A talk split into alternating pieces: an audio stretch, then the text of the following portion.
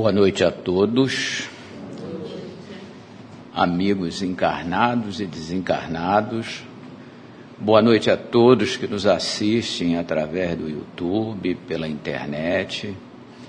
Queremos, em primeiro lugar, agradecer ao Mestre Jesus e à nossa querida irmã Maria Angélica a oportunidade de estarmos aqui para desenvolver esse estudo. O estudo que nos coube hoje é do livro Parábolas e Ensinos de Jesus, de Caibar Schutel, sobre um tema bastante atual, que é sobre a resignação e a indiferença. Eu digo atual porque nós estamos enfrentando uma pandemia há quase dois anos, eu poderia dizer. E tivemos, no início, talvez um pouco de indiferença, porque não estava acontecendo em nosso país, estava lá longe, parecia que era uma coisa que não era nossa. E depois ela se alastrou pelo mundo inteiro, comprometendo todos os povos, levando muitos nossos irmãos para a vida espiritual. E precisamos também ter resignação. E a resignação nós vamos aprender durante essa lição que a resignação não é aceitar quieto, é, de bom grado, sem agir mas é aceitar sem se revoltar. Porque não adianta revoltar. Porque se nós revoltarmos, nós vamos nos revoltar contra o nosso Pai. E estaremos é, não contribuindo para a melhoria. Porém, nós temos que agir como temos agido. O mundo inteiro está agindo. Nunca se produziu vacina com a velocidade que foi produzida. E com isso, nós conseguimos salvar muita gente. Ou diremos salvar encarnado, porque muitos que partiram para a vida espiritual, partiram para a verdadeira vida, provavelmente estão salvos também. E vamos falar então, e quem foi Caibar Schutel? Caibar Schutel foi um grande divulgador da doutrina espírita. Ele nasceu no Rio de Janeiro em 1868, exatamente nove anos após Allan Kardec ter publicado o Livro dos Espíritos, que foi em 1857, que trouxe a doutrina espírita. Ele ficou órfão cedo, por volta dos 10 anos. E o avô dele, tinha um avô médico com formação, matriculou-o no colégio Pedro II. Só que ele ficou um tempo no colégio e depois abandonou o estudo e resolveu trabalhar. E foi trabalhar em farmácia. Lá na 1 de março, essa farmácia que existe até hoje, a farmácia Granado e lá ele aprendeu a manipular os remédios. E depois ele sentiu que ele não se dava bem no Rio de Janeiro, cidade grande, foi para o interior de São Paulo, passou por Araraquara, Piracicaba e acabou em Matão, onde ele fez um trabalho, onde ele encontrou o Espiritismo, ele é muito importante, ele é considerado um, um apóstolo da divulgação do Espiritismo. Fundou um centro espírita, ajudava os pobres, ele dava ele fazia consulta, ele dava o remédio, dava alimentação. Então foi um, uma, um indivíduo que foi trabalhou muito tanto na divulgação da doutrina espírita quanto é no, na, na, na prática da doutrina espírita. Tanto é que ele foi considerado o pai dos pobres.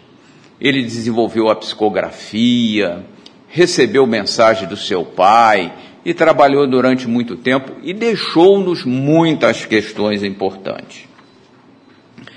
Quando nós vamos apreciar a, o trabalho de Caibar Schubel, logo no primeiro é, início, ele traz para gente um versículo que Jesus falou no Sermão do Monte.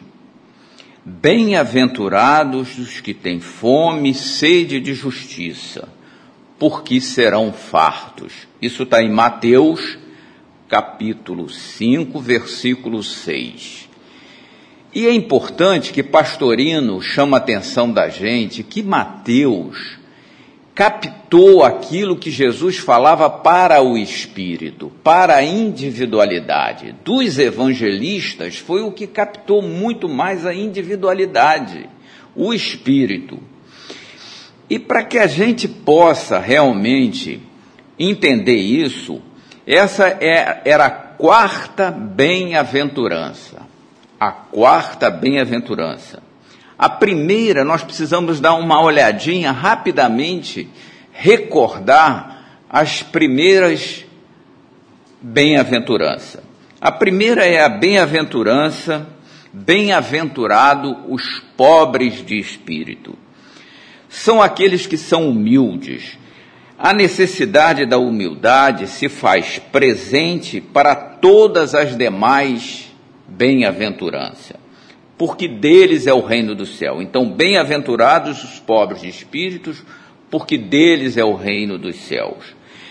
Então, essa ser humilde não é ser é, é saber que tem algo maior que nós, respeitar a Deus, respeitar o nosso Pai. E esse reino dos céus é a nossa consciência. Nós aprendemos isso na doutrina espírita, que tanto o, o reino dos céus, é, quanto as dificuldades, que não existe nem céu nem inferno, porque isso está dentro da nossa consciência. Nós criamos isso. E a característica primária de ser humilde é ser resignado e não indiferente.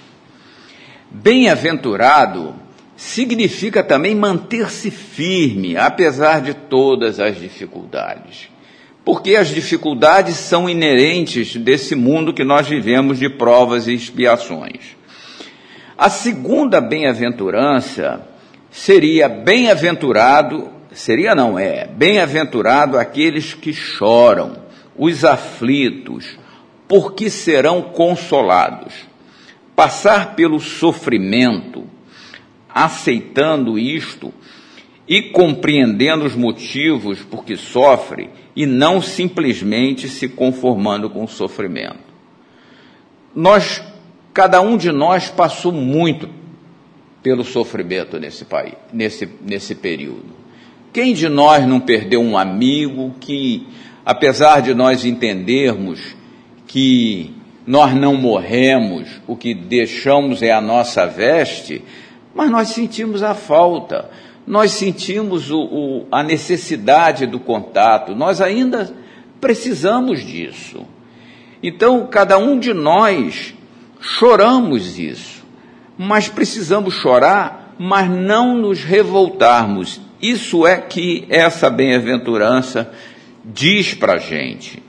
Passar pelo sofrimento, aceitando, compreendendo, porque isso não foi um flagelo que Deus mandou para a gente. Isso é consequência de nós mesmos, de, da nossa invigilância, da, do momento em que o nosso planeta está é, atravessando, que nós estamos caminhando de um, de, um, de um mundo de provas e expiações para um mundo de regeneração quando chegaremos lá? Não temos uma data firme, firme, segura. É quando todos nós tivermos esse entendimento. A terceira bem-aventurança é bem-aventurado os mansos, porque possuirão a terra. Isso Jesus já tinha nos dito desde essa época no Sermão do Monte. É, quando o mundo mudar para um mundo de regeneração, aqueles espíritos que não são mansos e não estão evoluídos adequadamente para permanecer aqui, terão que ir para um outro lugar. Claro que Jesus, o nosso mestre amado, vai levar esses espíritos e vai ajudá-los a caminhar, como nós provavelmente viemos de outros mundos, porque nós estamos aqui já há muito tempo. Então, é esse herdar a terra, os mansos, são aqueles que seguirem a lei de Deus que está interna dentro de cada um de nós. E assim chegamos à quarta bem-aventurança, que é a bem-aventurança que Caibá Schubel trabalha nesse, nessa, nesse ensino. Bem-aventurados que têm fome e sede de justiça, porque serão fartos. Aqueles que são ansiosos e têm fome de justiça, que são humildes e mansos, vão querer isso para todos. Então, é preciso, para que a gente seja bem-aventurados e termos fome de justiça e sermos fartos, que antes sejamos humildes e para que possamos caminhar. Devemos aprender a passar pelo sofrimento e não nos revoltarmos, sermos resignados. Como eu já falei, a resignação não é aceitar simplesmente. Eu tenho uma doença. Eu não posso me revoltar contra a minha doença, mas eu também não posso deixar a doença simplesmente me consumir. Eu tenho que buscar todos os meios que eu preciso para combater essa minha doença. Isso é que o, o Cristo quer de nós. Ele nos fez todos simples e ignorantes, para que nós possamos evoluir. E nós aprendemos nessa doutrina que nós estamos aqui, uma das finalidades maior dessa encarnação é a evolução do nosso espírito. E se nós pegarmos um livro de história, formos analisar, desde antes da Idade Média, desde que a história é escrita, nós evoluímos e evoluímos muito. Nesse momento, quantas pessoas com risco da própria vida, saíram de casa para ajudar aquele que mais necessitava. E lembra que há mil, mil e quinhentos anos atrás, os bárbaros devassavam toda a Europa, na ponta da espada. Então, ainda existe? Existe, porque nem todos evoluem na mesma velocidade porque depende de cada um de nós, depende do nosso livre-arbítrio. Então eu olho para o sofrimento não como uma, não algo que me traga desgraça para a minha vida, e sim que me dá um aprendizado. Então nós temos que olhar para tudo que nos aconteceu conosco como algo que está trazendo um ensinamento por nós.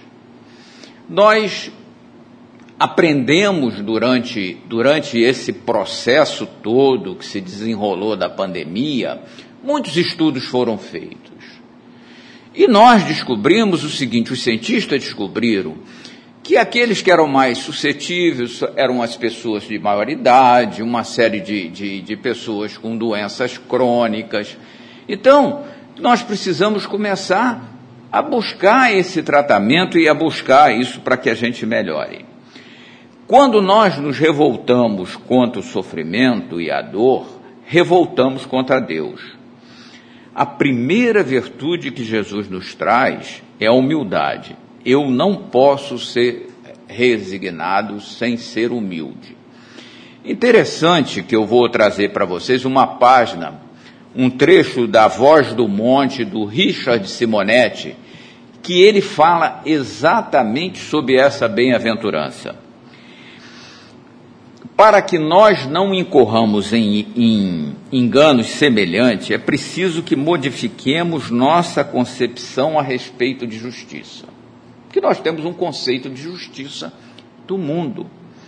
Geralmente, a concebemos a justiça como o atendimento de nossos direitos e ao cumprimento dos deveres alheios. Quer dizer, justiça para a gente é todos os nossos direitos.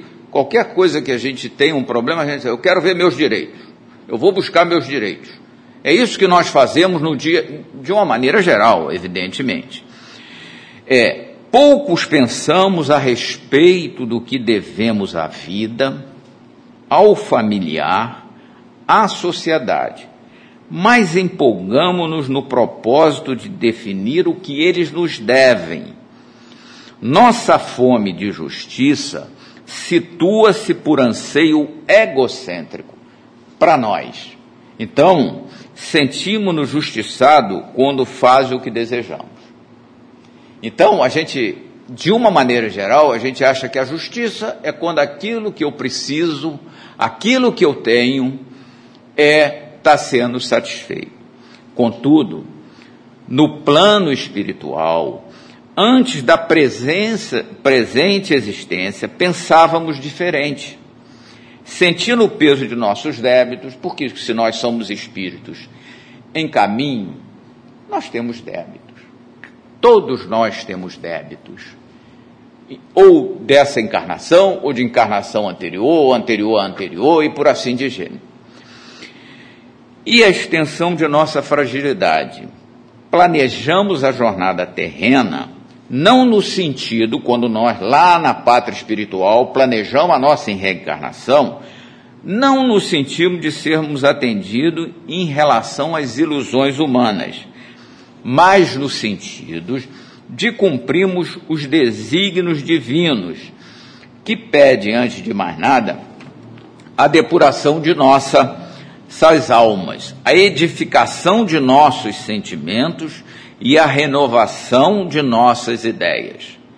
Esta é a justiça que se referiu Jesus, uma tomada de posição autêntica, corajosa em relação aos objetivos de nossa existência.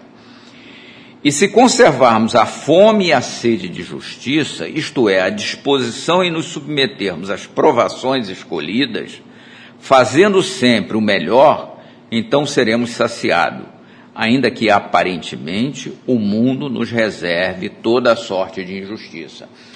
Isso é muito importante. Então, essa justiça que Jesus colocou do Sermão do Monte foi a justiça que nós mesmos pedimos. Nós pedimos a nossa vida. Nós pedimos para nascer no Brasil, nós pedimos para nascer dentro da família que nascemos, nós pedimos isso tudo. Felizmente, nós não lembramos de tudo que aconteceu anteriormente.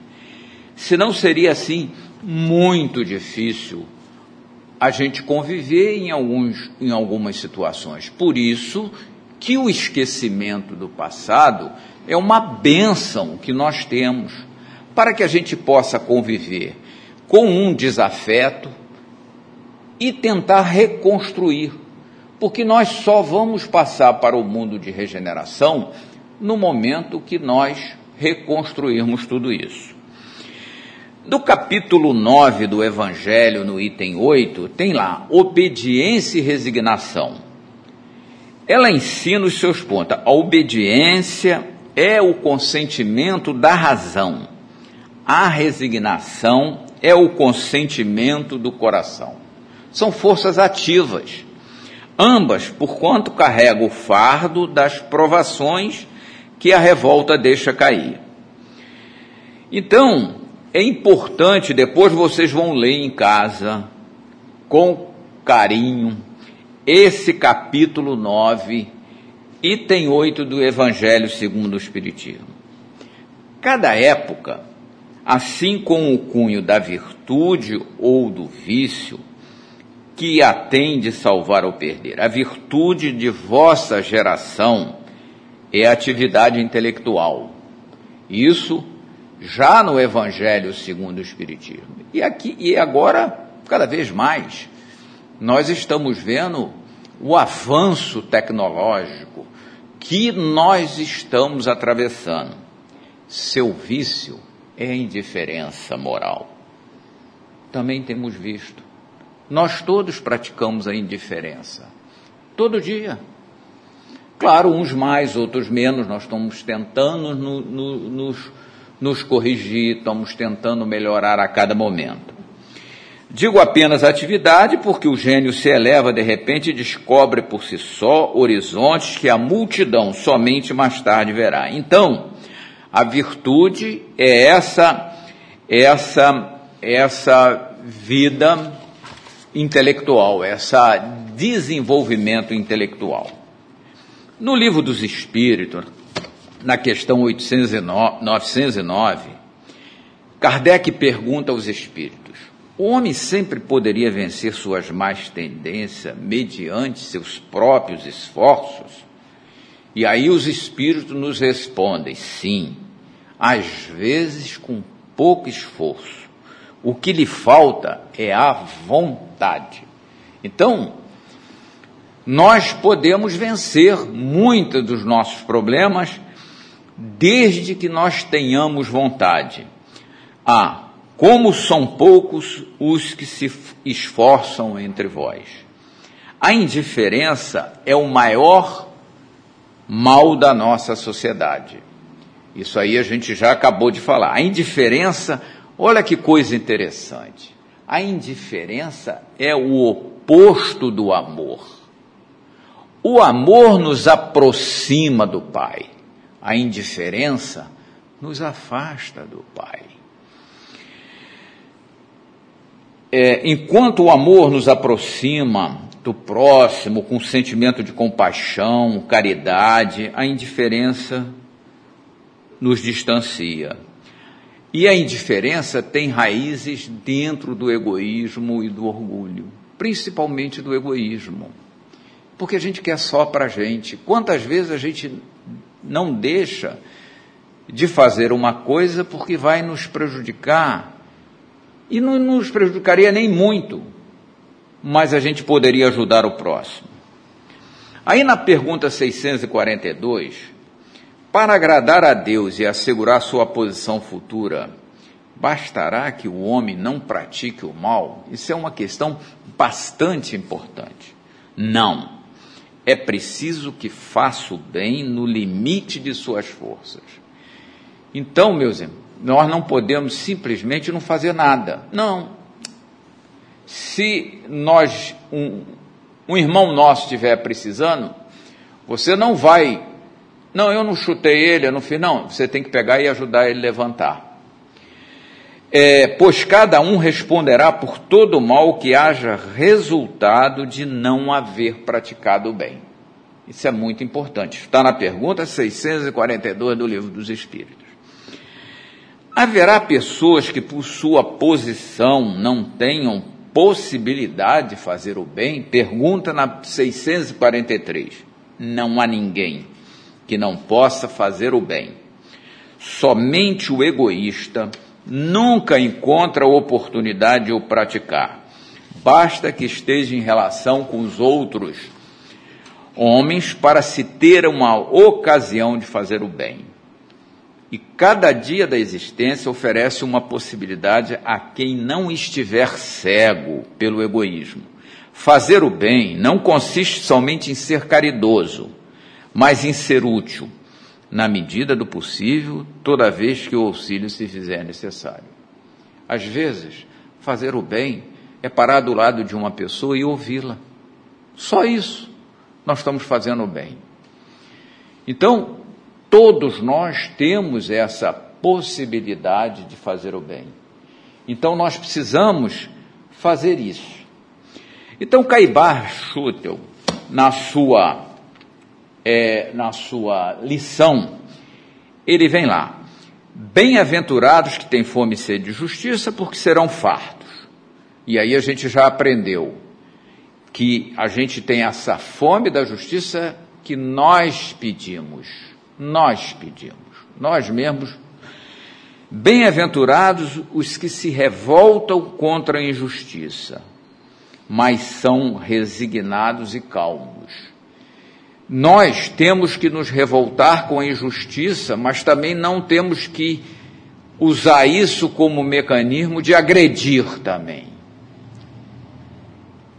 Ai dos indiferentes, dos acomodatícios, dos covardes, dos servis, que em proveito próprio aplaudem a injustiça. Diz Caibachuto, há muita diferença entre a resignação e a indiferença.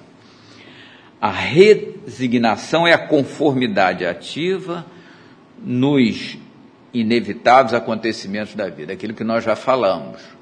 A gente tem um problema sério, nós nos conformamos que temos aquele problema mas isso não significa que nós não vamos buscar resolver aquele, aquele problema.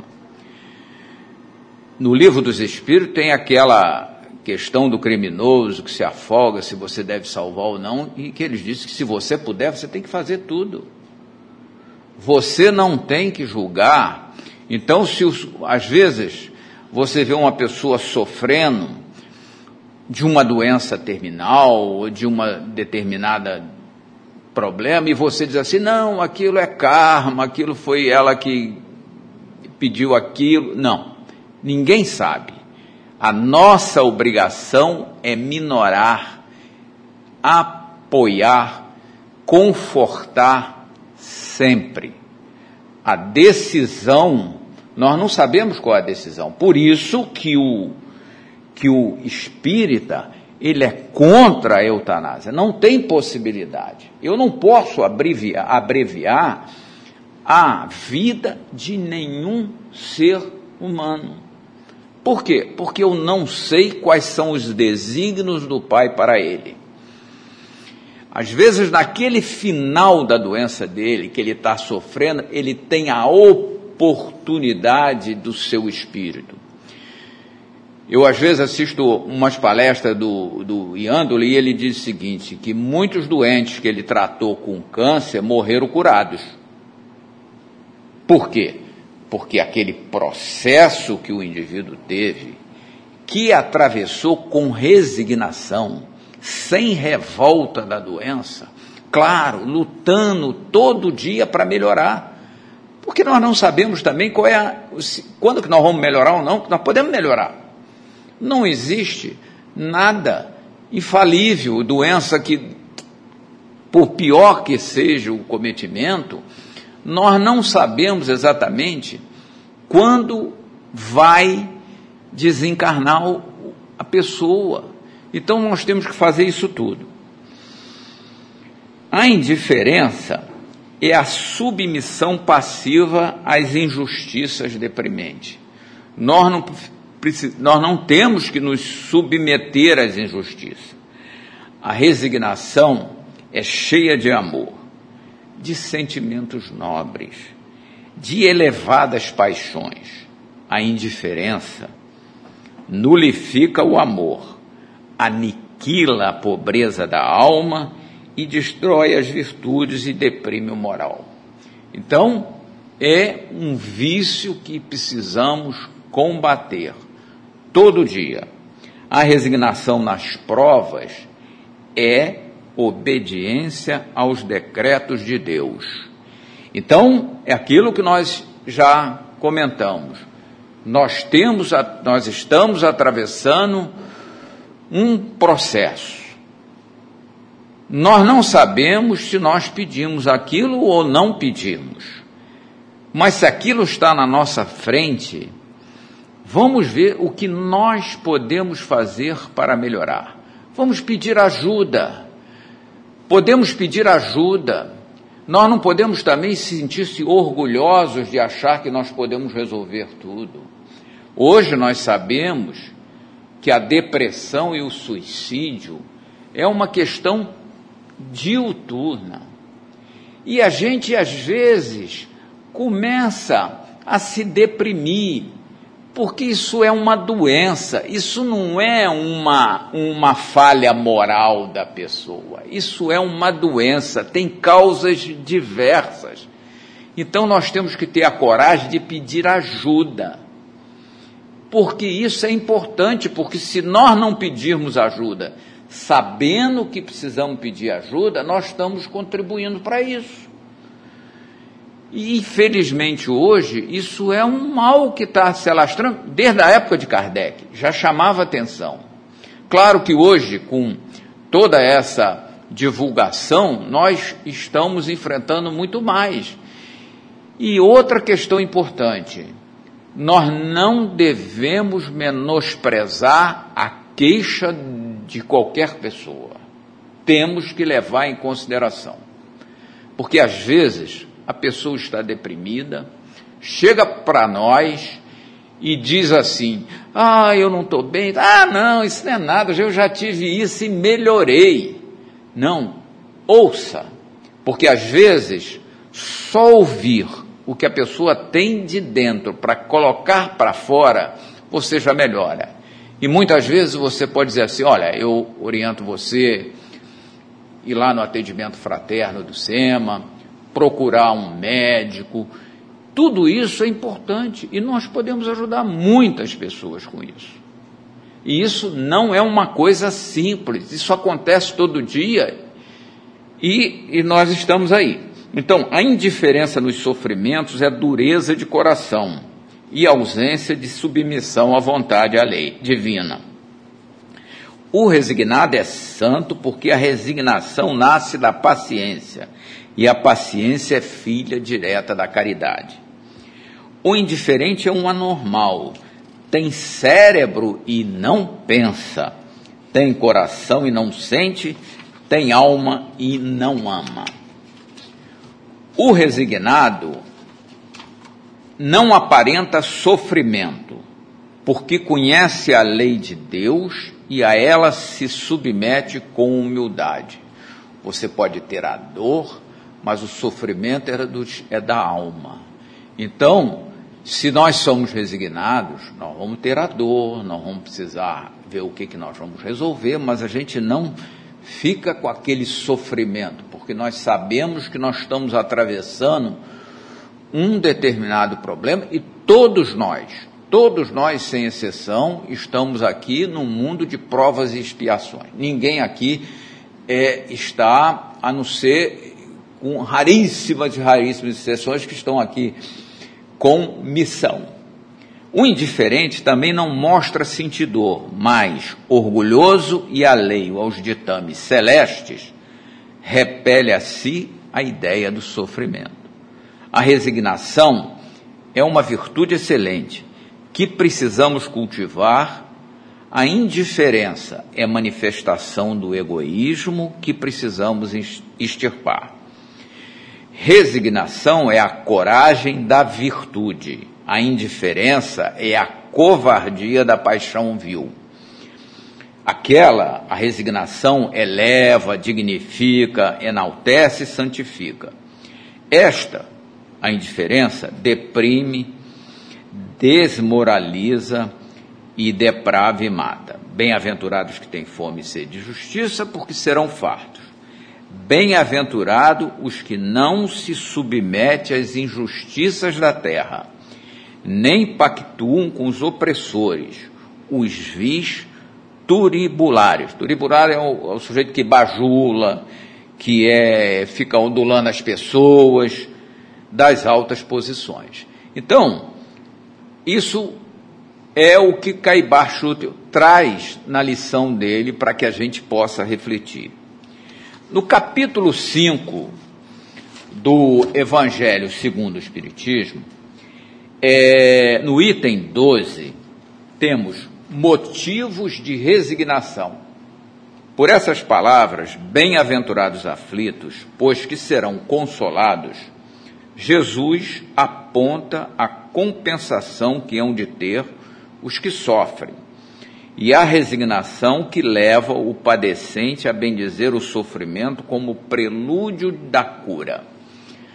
Então, é, nesse, nesse capítulo, nesse item, ele chama a atenção disso. Também podem essas palavras ser traduzidas assim: deveis considerar-vos felizes por sofrerdes, visto que as dores desse mundo são o pagamento da dívida que as vossas passadas faltas vos fizeram contrair. Suportadas pacientemente na terra, essas dores vos poupam séculos de sofrimento na vida futura. Deveis, pois, sentir-vos felizes por reduzir Deus a vossa dívida, permitindo que saudeis agora o que vos garantirá a tranquilidade do porvir. Aí ele comenta aquela história do você deve uma quantia muito importante, o, o, o, o, cobrador vem e diz assim, ó, por 10% eu liquido a tua dívida, você fica sem dívida, você não queria, não se esforçaria para pagar aquilo para ficar limpo, tudo direitinho? É isso que Jesus quer dizer isso aqui. Agora a gente precisa entender o seguinte, que não é que se a gente tiver um problema, tiver um, um, uma prova muito, é a revolta só nos prejudicará essa prova. A revolta não vai nos ajudar. É isso que o Cristo quer dizer com essas palavras. Nós não devemos nos revoltar. Como eu falei, não é procurar minorar isso, procurar ajuda. E muitas das vezes chorar. Porque às vezes a gente precisa chorar para desabafar.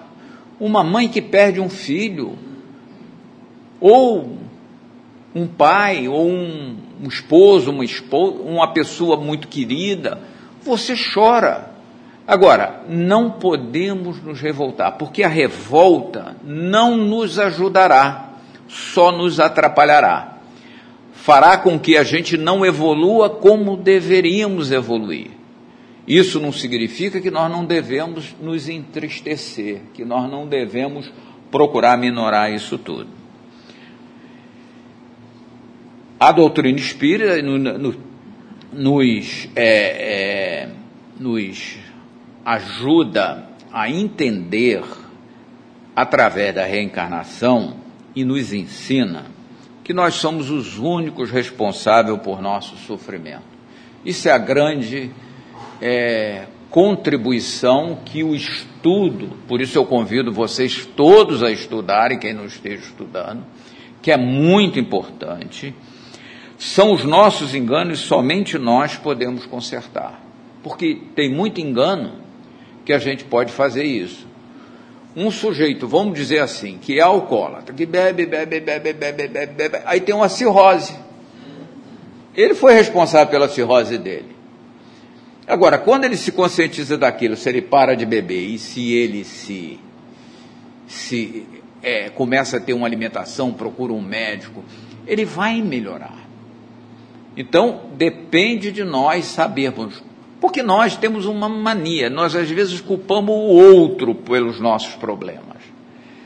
Mas a doutrina vem nos dizer que os nossos problemas são os nossos problemas. Para encerrar, eu trouxe uma lição do Pão Nosso, do Pão Nosso, é, por Emmanuel, é, é, psicografada por Francisco Cândido Xavier o arado. E Jesus lhe disse: Ninguém que lança a mão do arado e olha para trás é apto para o reino de Deus. Isso está em Lucas 9, 62. Então, é, isso é importante. A gente tem que seguir em frente. Começarmos a trabalhar daqui e, e seguir não ficar queixando e olhando o que nós deixamos para trás. Aqui vemos Jesus utilizar na edificação do reino divino um dos mais belos símbolos. Efetivamente, se desejasse, o mestre criaria outras imagens. Poderia reportar-nos às leis do mundo, aos deveres sociais, aos textos da profecia, mas preferem fixar-se o ensinamento em bases mais simples. Jesus nos ensinando bases mais simples. O arado é o aparelho de todos os tempos. Todo mundo conhece o arado, aquilo que ara a terra. É pesado, demanda esforço de colaboração entre o homem e a máquina, provoca suor e cuidado, e, sobretudo, fere a terra para que produza. Então, a finalidade do arado é arar a terra para que a gente possa cultivar. Constrói berço das sementes e a sua passagem o terreno cede, para que a chuva, o sol e os adubos sejam convenientemente aproveitados. Então, se a gente jogasse simplesmente a semente, a chuva poderia vir e levar a semente embora. Quando a gente ara a terra, coloca a semente, coloca o adubo, vem a chuva e a semente floresce. É necessário, pois, que o discípulo sincero tome lições com o divino cultivador, que é o nosso mestre, né? Abraçando-se ao arado de responsabilidade na luta edificante sem dele retirar as mãos, de modo a evitar prejuízos graves à terra de si mesmo. Então nós temos que abraçar os nossos trabalhos, a nossa missão e não soltar, seguir em frente. Meditemos nas oportunidades perdidas, nas chuvas de misericórdia que caíram sobre nós e que se foram sem qualquer aproveitamento para o nosso espírito no sol de amor que nos vem vivificando há muitos milênios, nos adubos preciosos que temos recusado por preferirmos a ociosidade e a indiferença. Examinemos tudo isso e reflitamos no símbolo de Jesus. Um arado promete serviço, disciplina, aflição e cansaço. No entanto, não se deve esquecer que depois dele chegam as semeaduras, as colheitas, pães no prato e celeiros guarnecidos. Quer dizer, todo esforço, todo suor despendido, desde que a gente pegue o arado e siga em frente, vai trazer benefício para cada um de nós. Que a paz do Cristo possa ficar conosco e que Maria Angélica nos envolva a todos nessa noite. Muito obrigado.